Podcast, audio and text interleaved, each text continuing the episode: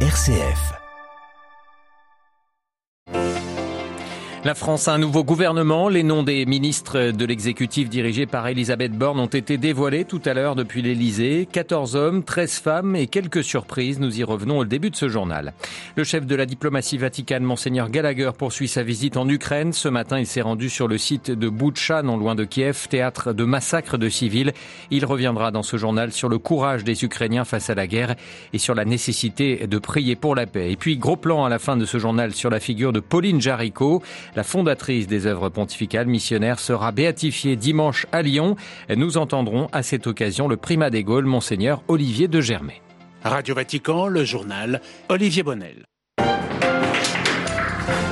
Bonsoir. L'annonce a été faite tout à l'heure par le secrétaire général de l'Élysée, comme le veut la tradition. La France a donc un nouveau gouvernement emmené par Elisabeth Borne. Cette équipe compte un peu moins de membres que le premier gouvernement d'Emmanuel Macron, mais comprend tout de même 17 ministres, 6 ministres délégués et 4 secrétaires d'État. Les précisions de Marie-Christine Bonzon.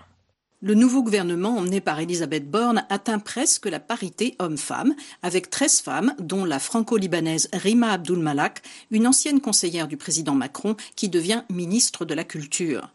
Ayant été réélue grâce à la gauche et une partie de la droite pour faire barrage à Marine Le Pen, Emmanuel Macron inclut dans son nouveau gouvernement des personnalités issues de ses sphères politiques, mais surtout de la droite.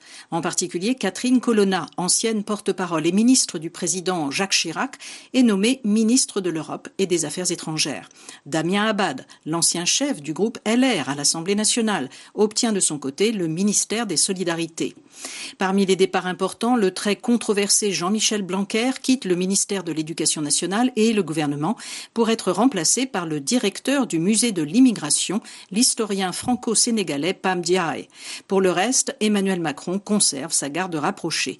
Bruno Le Maire est notamment reconduit comme ministre des Finances et de l'Économie et malgré les poursuites judiciaires qui les visent, Gérald Darmanin et Éric Dupont-Moretti restent à leur poste, le premier à l'intérieur, le deuxième à la justice.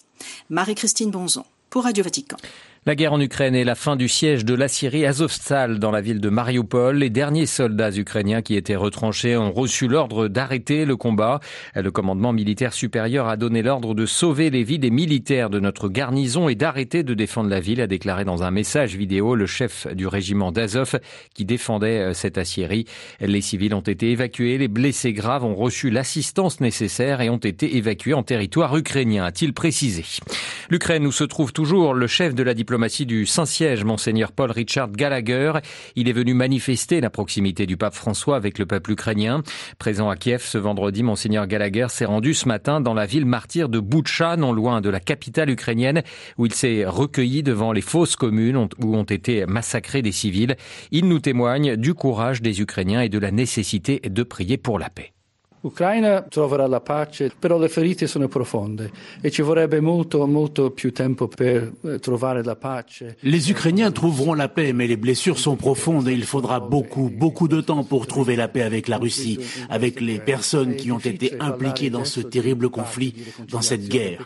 Il est difficile de parler maintenant de paix, de réconciliation, car dans le cœur des gens, la souffrance, les blessures sont si profondes qu'il faut laisser du temps au temps.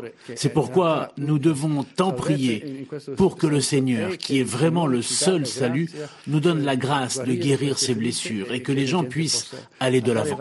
Une chose qui m'a profondément touché ces derniers jours, c'est le courage et la détermination dont fait preuve le peuple ukrainien pour que ce printemps que vous voyez dans les champs, les bois et les forêts soit une renaissance pour ce pays. Ils essayent de reconstruire, de nettoyer, de restaurer les choses avec un grand esprit, un grand courage, et ils méritent toute notre reconnaissance et notre estime. des cose con grande spirito, con grande coraggio e merita tutto il nostro, nostro apprezzamento e nostra stima.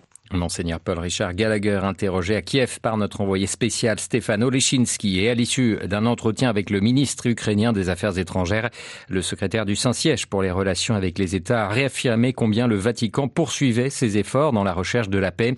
Le diplomate britannique a également confié être venu dans le pays pour toucher les blessures des Ukrainiens et entendre leur plaidoyer passionné pour la paix.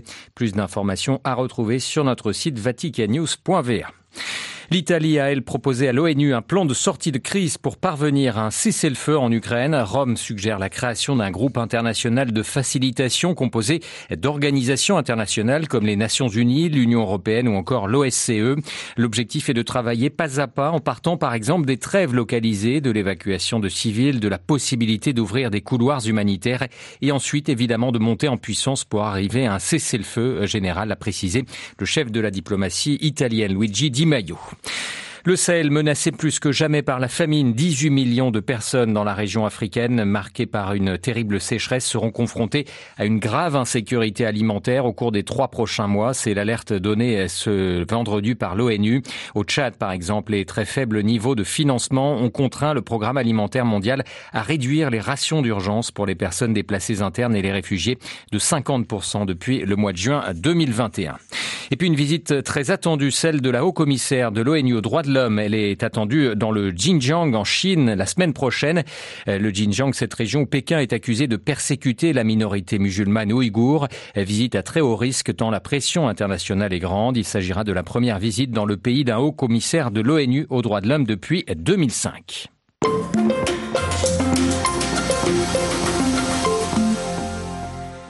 Dimanche, l'église de Lyon fêtera la béatification de Pauline Jaricot. La cérémonie sera présidée par le cardinal Taglé, le préfet de la Congrégation pour l'évangélisation des peuples. Pauline Jaricot, née en 1799 dans une famille riche euh, lyonnaise, décédée dans la plus grande des pauvretés en 1862. Elle a consacré toute sa vie à la mission et aux plus pauvres. Cette personnalité riche qui était très attachée à l'engagement social auprès des femmes prostituées ou encore des ouvriers de Lyon avait aussi un charisme particulier pour la question missionnaire. En 1822, à l'âge de 23 ans, elle fonde la Propagation de la foi, une association internationale de fidèles présente dans 140 pays qui finance le départ en mission de prêtres ou de religieux. Nommée patronne des missions par le pape François en 2019, Pauline Jaricot rejoindra dimanche d'autres grandes figures lyonnaises bienheureuses comme le père Antoine Chevrier ou encore Frédéric Ozanam.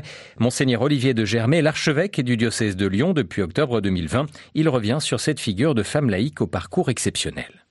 On parle souvent malheureusement de l'Église à Lyon euh, en termes négatifs à cause de la crise des abus. Et, là, c'est l'occasion de dire, bah, il n'y a pas que ça quand même dans l'Église. Hein.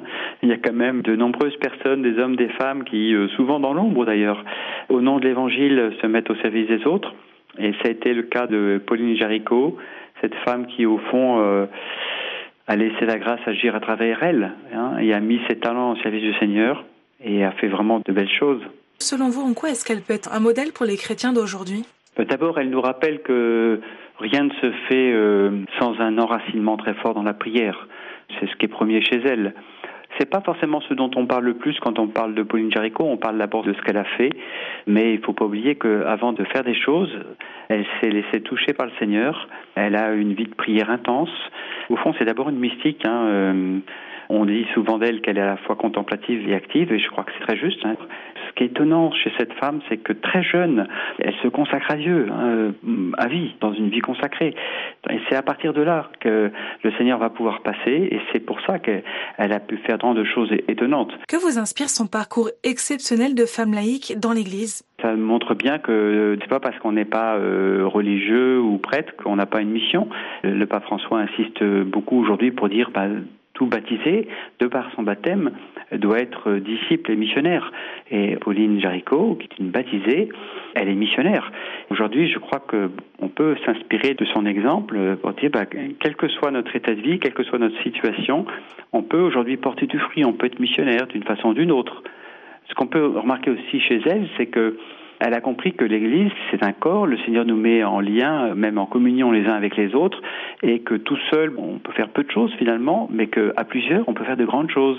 Et c'est un petit peu son intuition, hein, lorsqu'elle euh, fonde, par exemple, les œuvres pontificales missionnaires, elle met ensemble dix personnes pour collecter des dons pour la mission, et puis il y a une responsable de dizaines, puis de centaines, de milliers, etc.